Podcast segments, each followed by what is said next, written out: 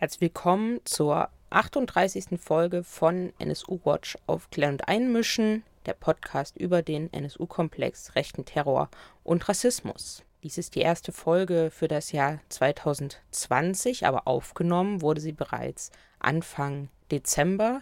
Das Gespräch, das ihr gleich hört, mit Veronika Kracher wurde also wie gesagt am 9. Dezember 2019 aufgenommen. Falls ihr euch wundert, dass wir dort Zeitangaben machen, wie vor zwei Monaten hat das Attentat in Halle stattgefunden, um das es gehen soll in dieser Podcast-Folge, dann liegt das an diesem Aufnahmedatum.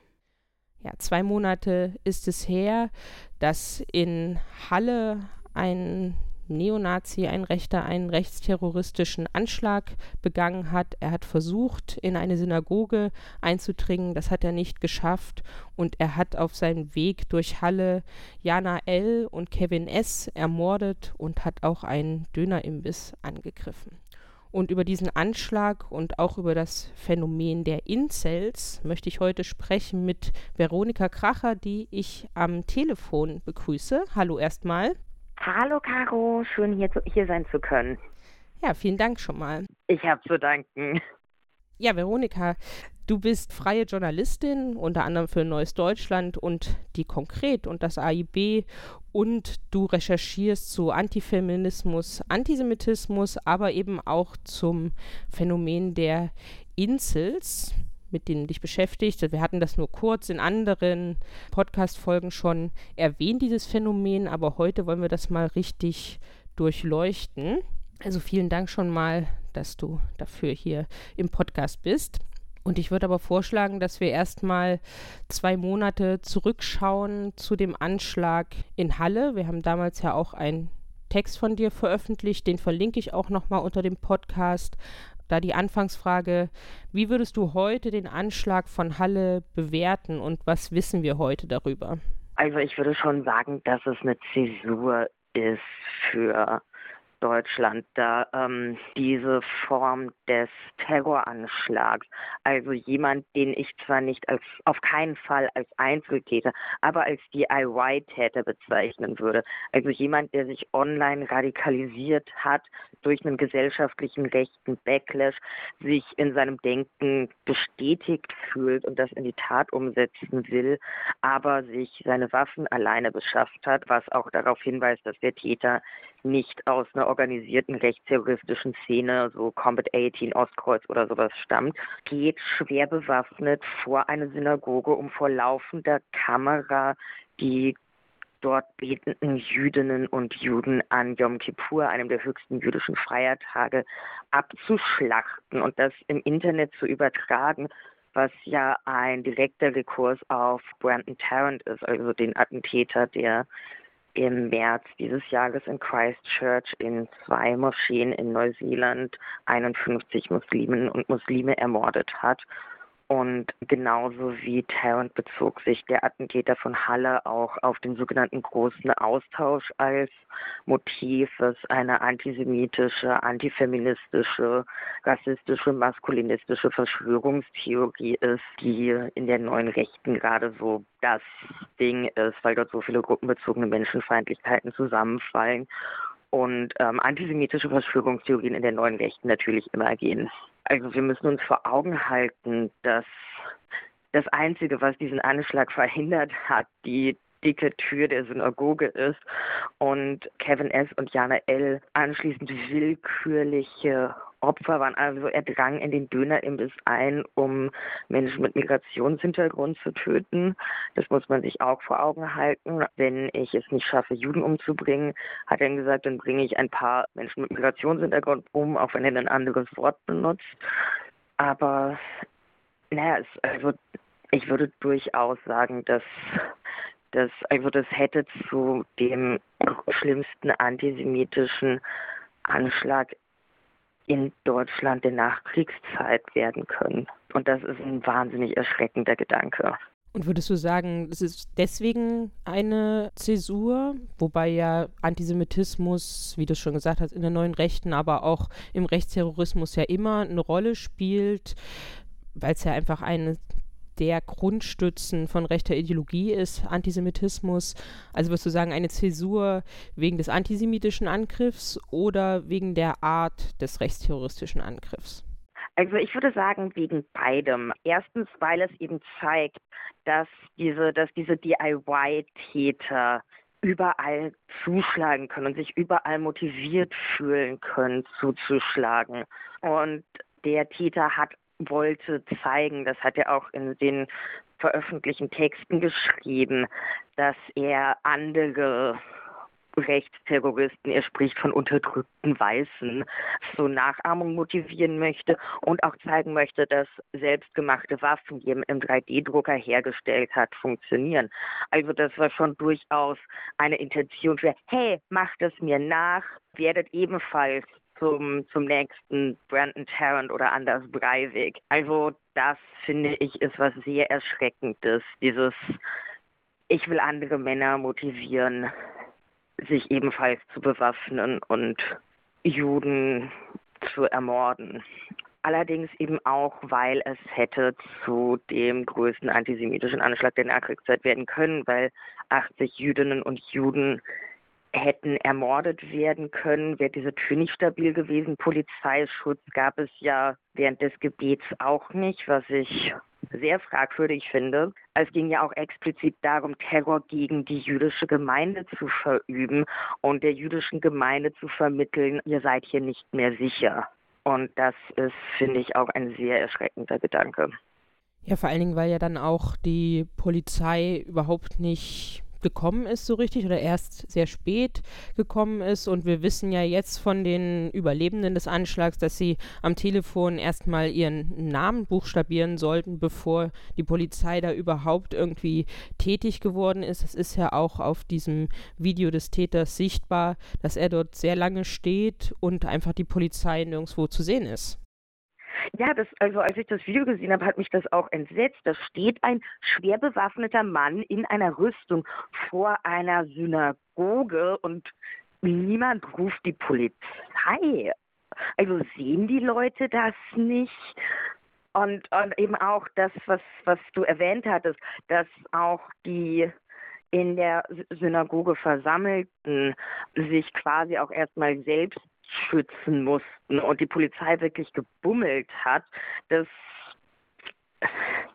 das, ist, das ist fahrlässig. Und fahrlässig ist ja das netteste Wort, das mir einfällt.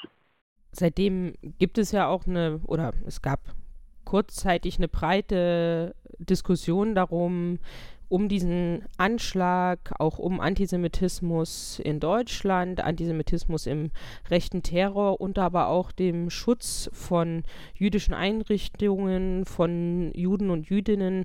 Wie hast du denn diese Diskussion erlebt, beziehungsweise wie würdest du die heute bewerten, wo die ja wirklich nur noch ja, ganz marginal leider geführt wird?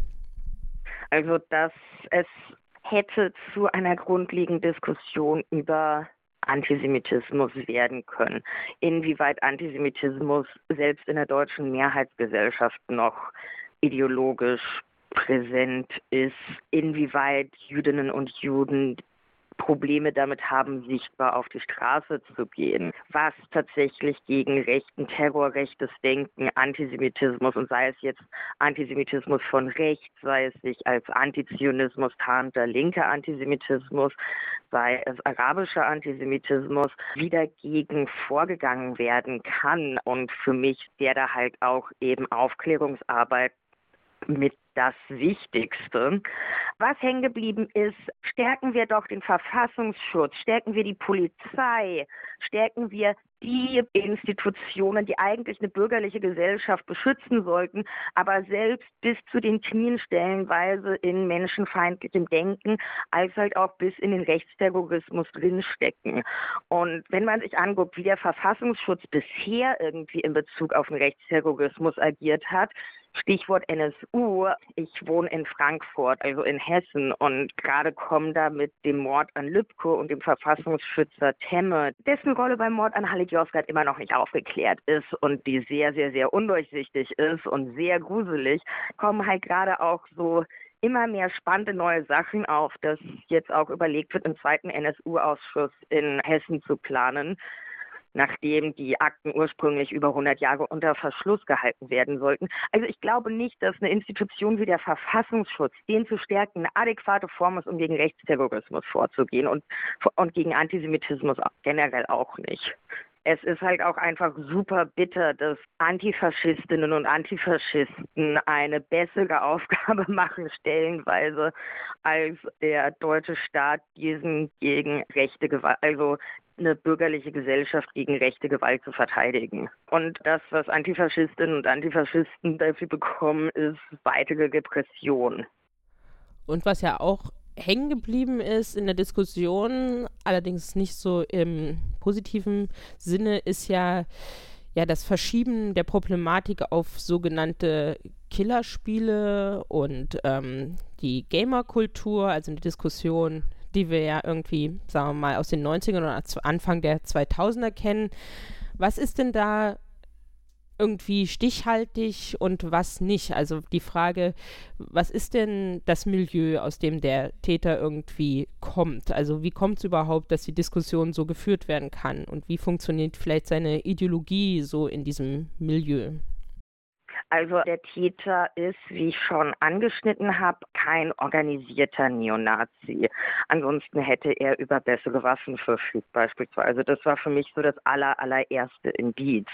Und dann hätte auch eine rechtsterroristische Gruppe den Angriff für sich bereits reclaimed, denke ich.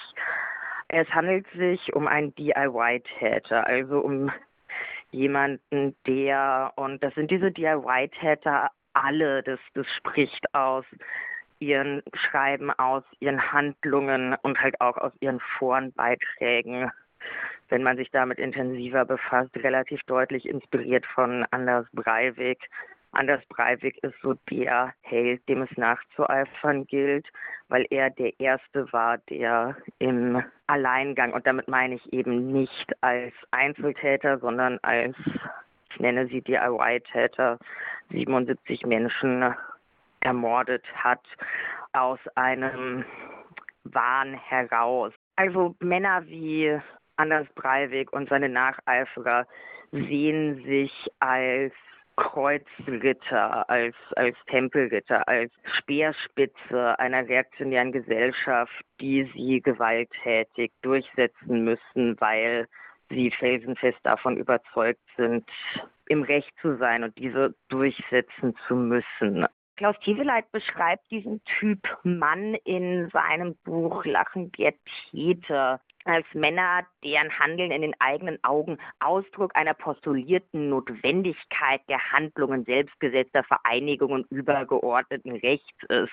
Also sie glauben, sie würden in einem gerechten Auftrag handeln, indem sie die Welt gewalttätig ihren eigenen Wunschvorstellungen und Projektionen anpassen.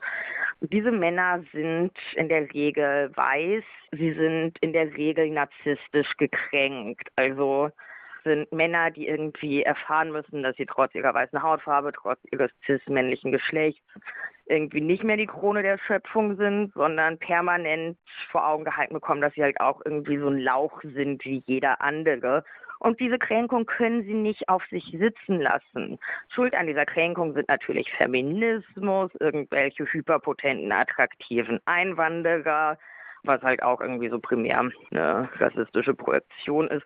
Und wie der Täter von Halle in seinem Video ganz am An Anfang gesagt hat, die Juden, die dahinter stecken. Also die Juden, die Frauen zum Feminismus verführen und die Juden, die eigenhändig diesen großen Bevölkerungsaustausch anleiern, weil das Georg Sorgosch Geflüchtete nach Deutschland bringt, ist irgendwie viel wahrscheinlicher, als dass sie vor Krieg oder Hunger oder politischer Verfolgung Schutz suchen.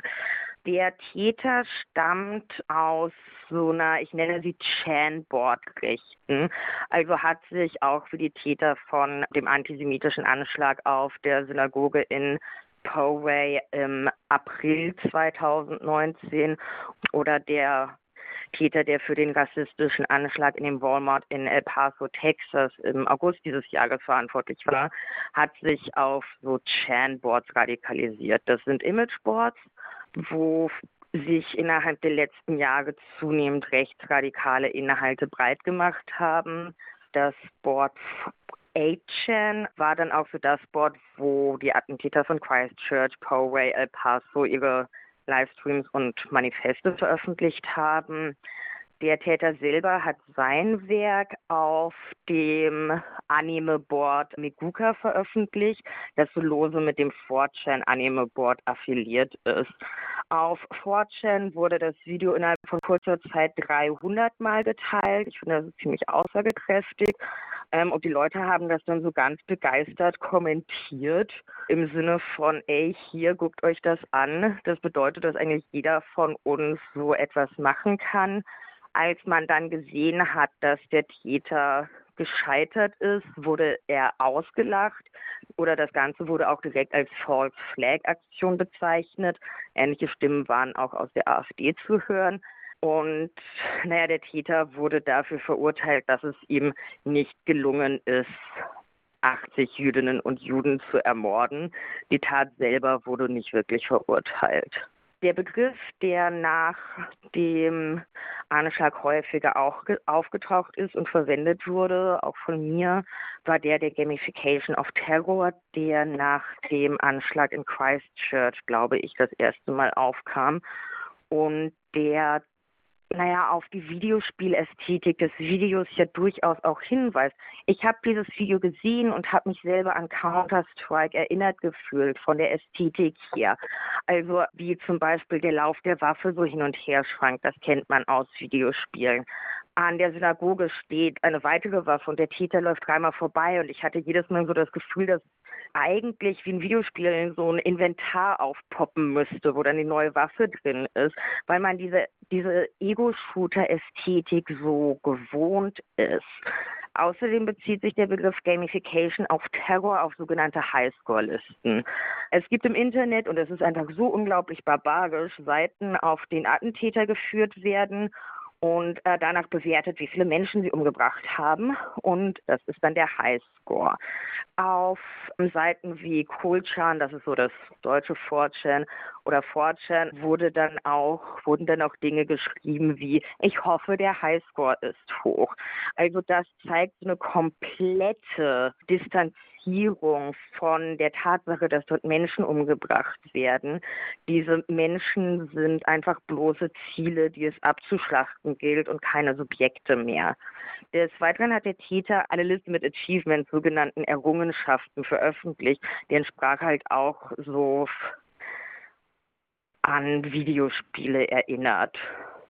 Ja, wenn du dir das so anguckst, aber auch sozusagen Videospielszene, Gamer, Gamerinnen Kultur, gibt es da irgendwie ein Problem? Wir wissen auch, dass bei Steam, einem Videospieleportal, dass dort so und so viel 100 Menschen sich Anders Breivik auch nennen. Also ohne zu sagen, dass irgendwie alle Gamer und Gamerinnen potenzielle Rechtsterroristinnen sind, aber irgendwas ist ja da schon ein Problem. Wie wäre das denn sinnvoll zu diskutieren? Was ist denn da vielleicht ein Punkt?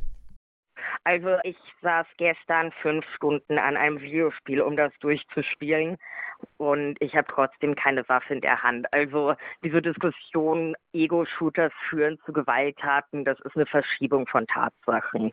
Und dass darüber gesprochen wird, anstatt über Antisemitismus, ist, finde ich, auch bezeichnend. Videospiele können kritische Inhalte vermitteln. Videospiele fordern stellenweise Empathie, also kommt auf die Videospiele an.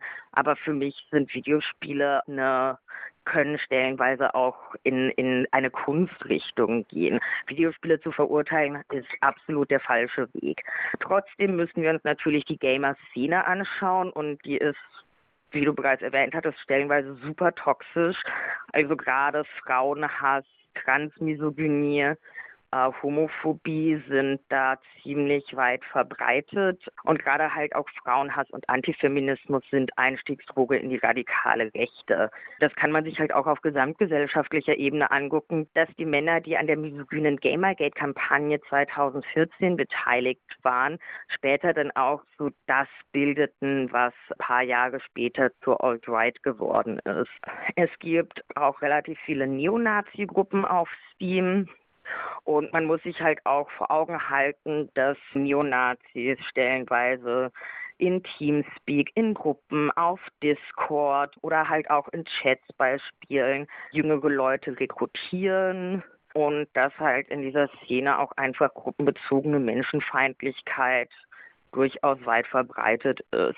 Aber das ist weniger in Videospielen begründet als eben in maskulinistischen, rassistischen, antisemitischen Spielern, die sich über die Community auch mit anderen low-key vernetzen können, andere versuchen, Jüngere versuchen zu rekrutieren und auch stellenweise sehr allergisch und aggressiv darauf reagieren, wenn andere, also Frauen in ihre als Boys Club wahrgenommene Community eindringen und halt auch diese Frauen attackieren.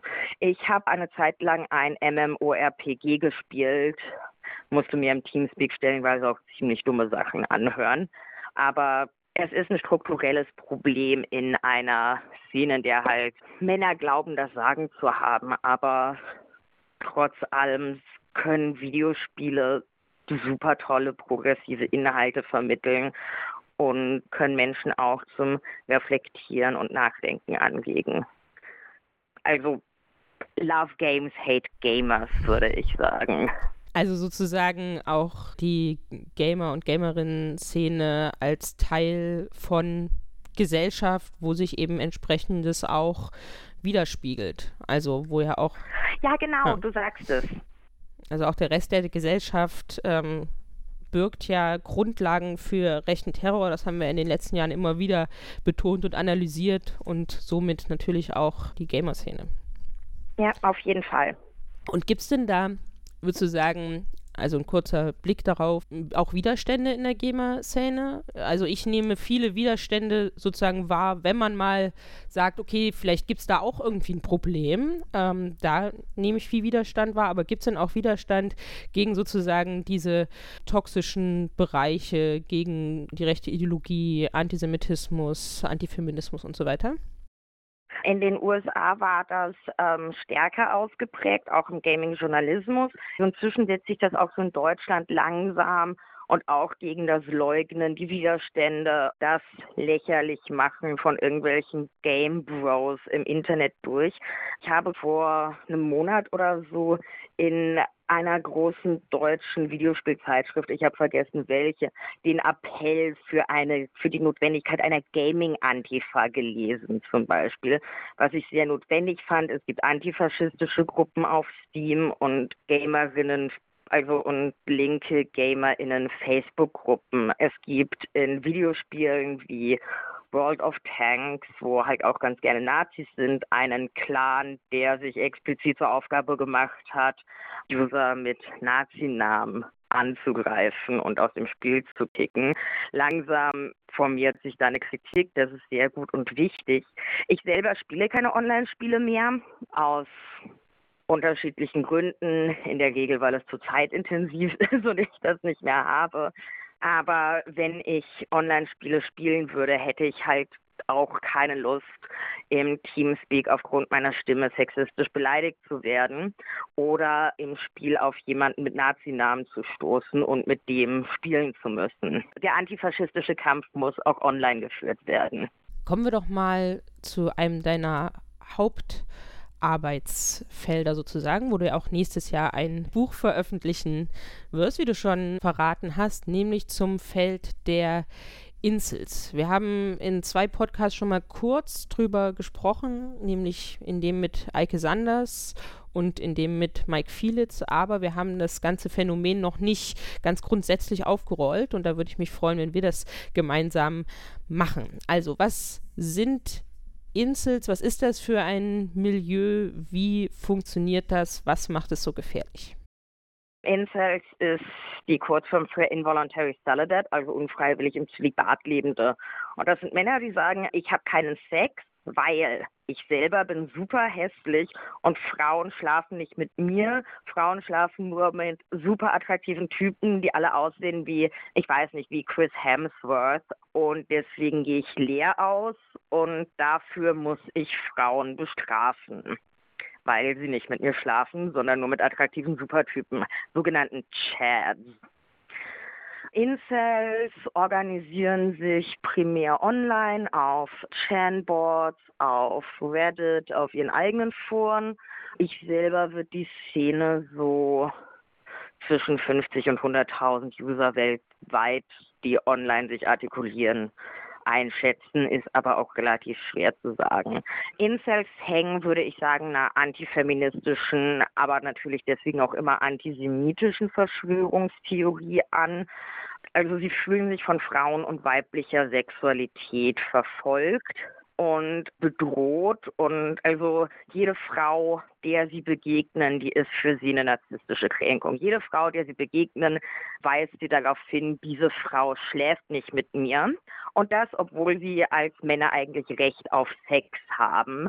Das, das ist so einer ihrer Punkte. Sex ist ein Grundrecht wie Nahrung oder ein Obdach ein Grundrecht ist. Und Frauen verweigern dieses Recht und deswegen hat man auch das Recht dafür, sie zu bestrafen das Denken und Handeln von Incels ist im Kleinen wie im Großen auf gewaltigen Frauen ausgerichtet. Also Incels schreiben dann in ihren Foren darüber, wie sie beispielsweise eine Frau, die sie nach dem Weg gefragt hat, in die falsche Richtung geschickt hat und freuen sich dann darüber, dieser dummen Schlampe gezeigt zu haben.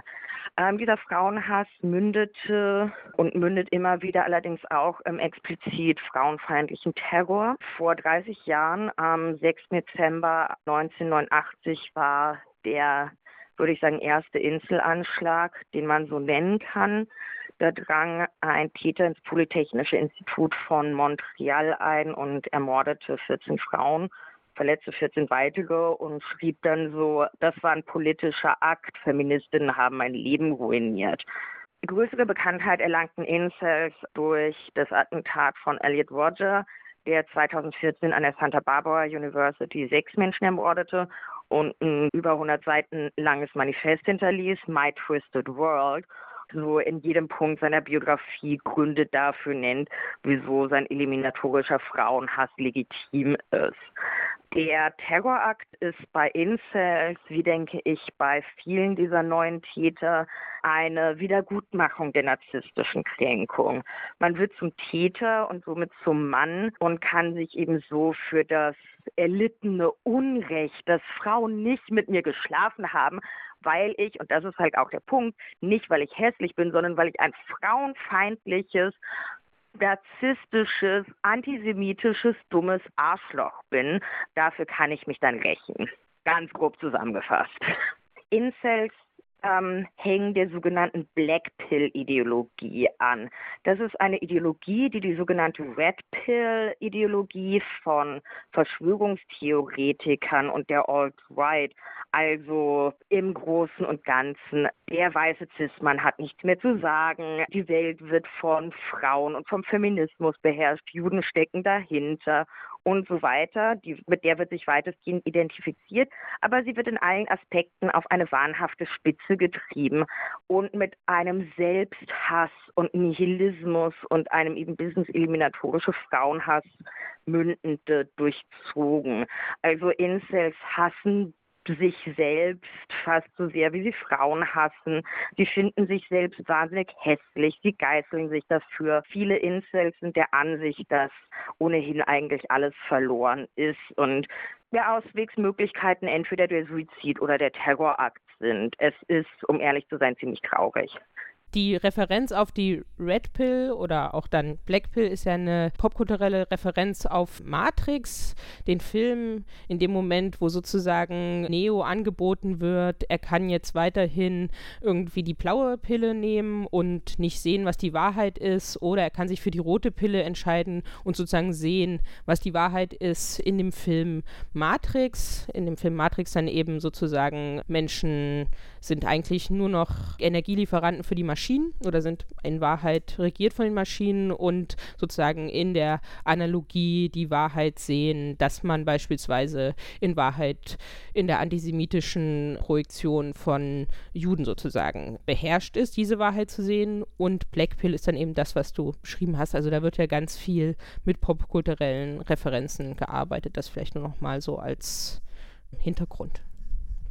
Ja, die Frage stellt sich natürlich auch immer so ein bisschen, was tun. Also man kann ja nicht den Incels entgegenkommen, indem sie tatsächlich dann ihr Recht auf Sex mit Frauen einlösen können, sondern da muss es ja sozusagen andere Lösungen irgendwie geben, als ja, die narzisstische Kränkung dort aufzulösen. Was wäre denn da so der Punkt? Wie kann man mit denen und mit den Phänomenen umgehen und die Gefahr irgendwie mindern?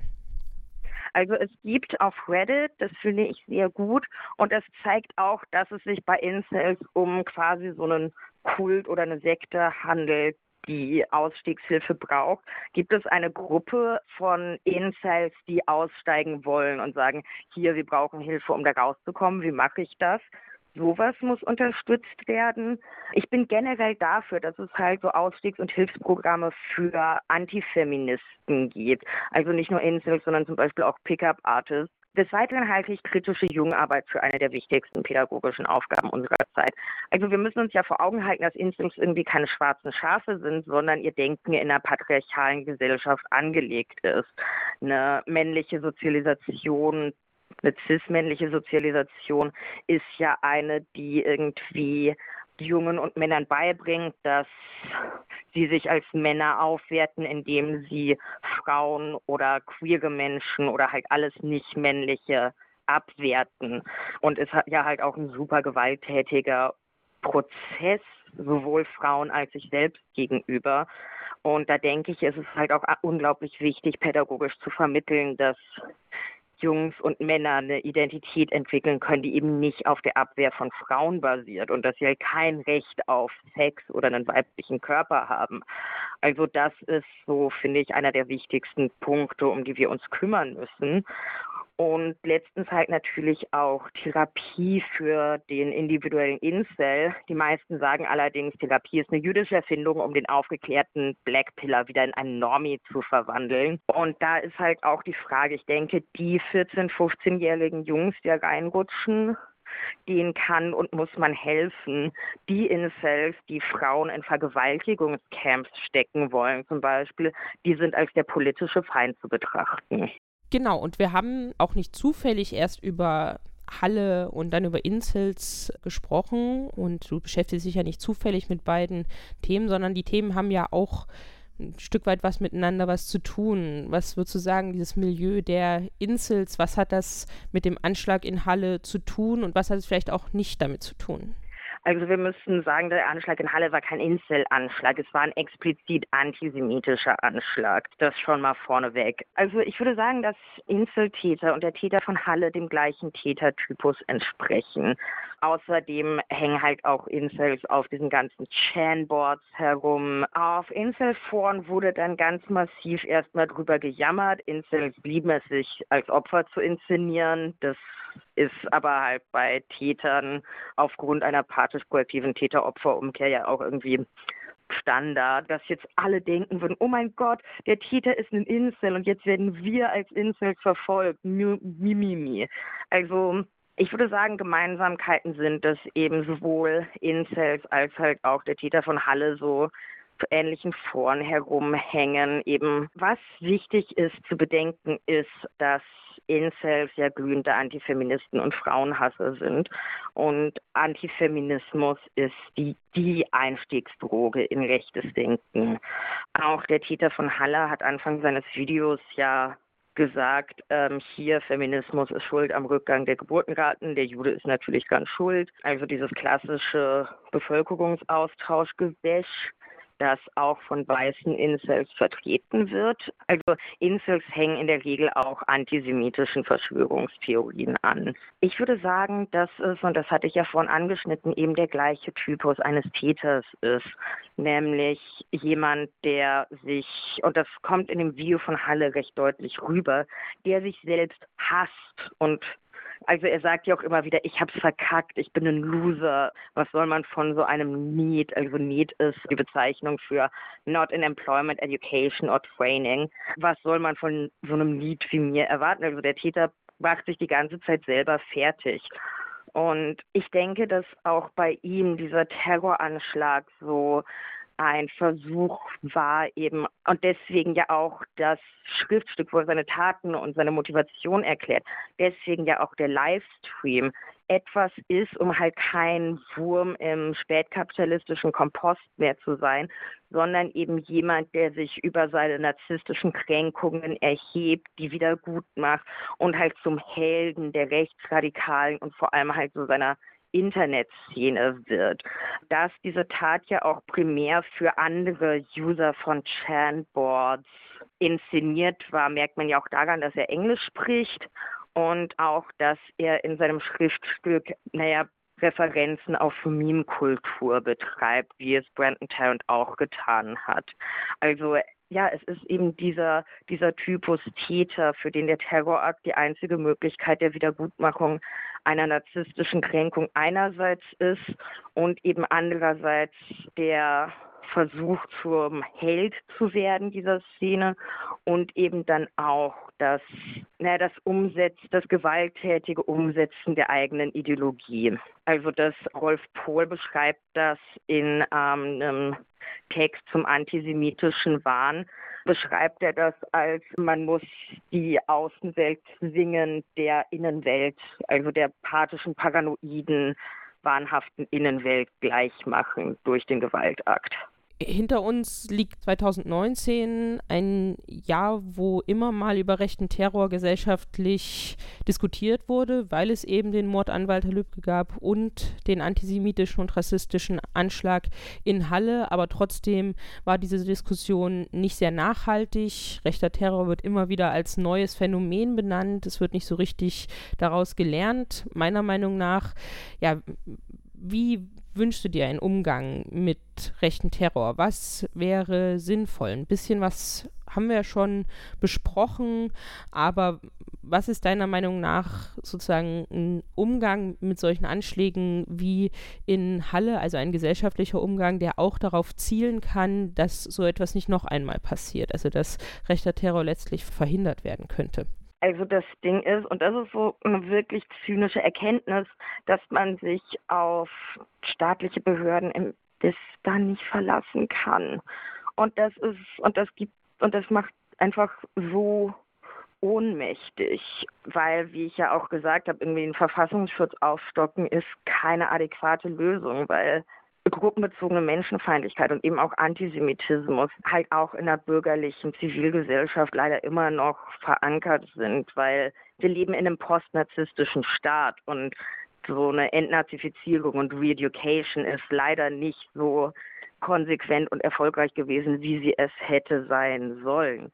Ja, also ich denke, dass es notwendig wäre, dass man Antisemitismus als Gefahr und halt auch als Ideologie endlich ernst nehmen muss und mit einer Aufklärungsarbeit einerseits und halt auch mit einem konsequenten Kampf gegen rechte Terrorgruppen als halt auch einer Auseinandersetzung eben mit rechtsterroristischen Ideologien im Internet anfängt. Aber ich glaube, wenn die deutschen Behörden den Kampf gegen Rechtsterrorismus online so ernst nehmen, wie es beim Rechtsterrorismus offline tun, sieht das ziemlich düster aus.